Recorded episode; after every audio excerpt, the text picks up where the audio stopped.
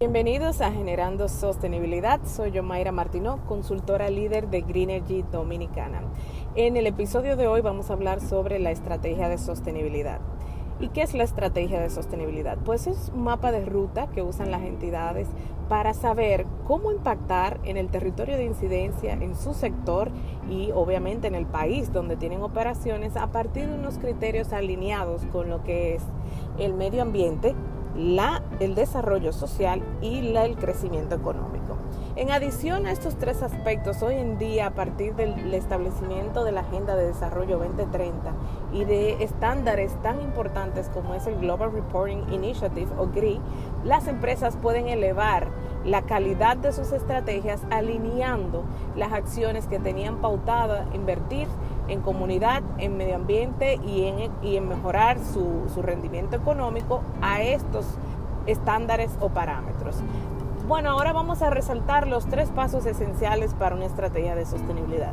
Lo primero es que tenemos que hacer un diagnóstico de toda la reglamentación interna de la empresa, de sus órganos de gobernanza, de la misión, de la visión, de los valores, para partir de esa línea base y entender cómo ha absorbido la sostenibilidad, la cultura organizacional y cómo ésta ha sido reflejada hacia sus grupos de interés.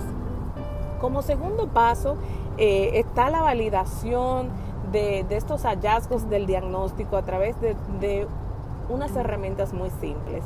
Puede ser grupos focales con los actores claves, incluyendo el liderazgo propio de la empresa, comunidad, órgano rector, o a partir de encuestas que se hagan con eh, estos actores claves.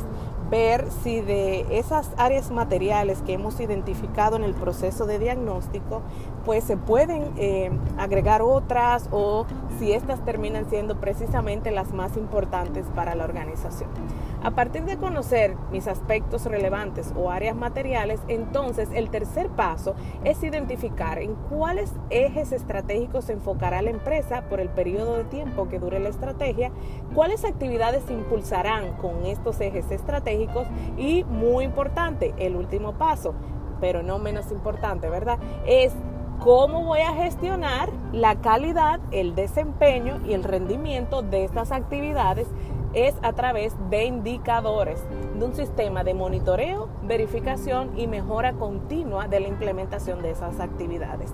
Con estos simples pasos, entonces podemos establecer una estrategia realmente eh, certera, cercana a las necesidades de la empresa, pero también de sus grupos de interés y sobre todo eficiente. La inversión en sostenibilidad siempre es una buena apuesta y mucho más cuando estamos hablando de hacer resiliente un sector, hacer resiliente una cadena de valor y por tanto hacer resiliente la propia economía de un país. A partir de estos impulsos de sostenibilidad que genera una empresa, se pueden modelar conductas en todo un sector productivo.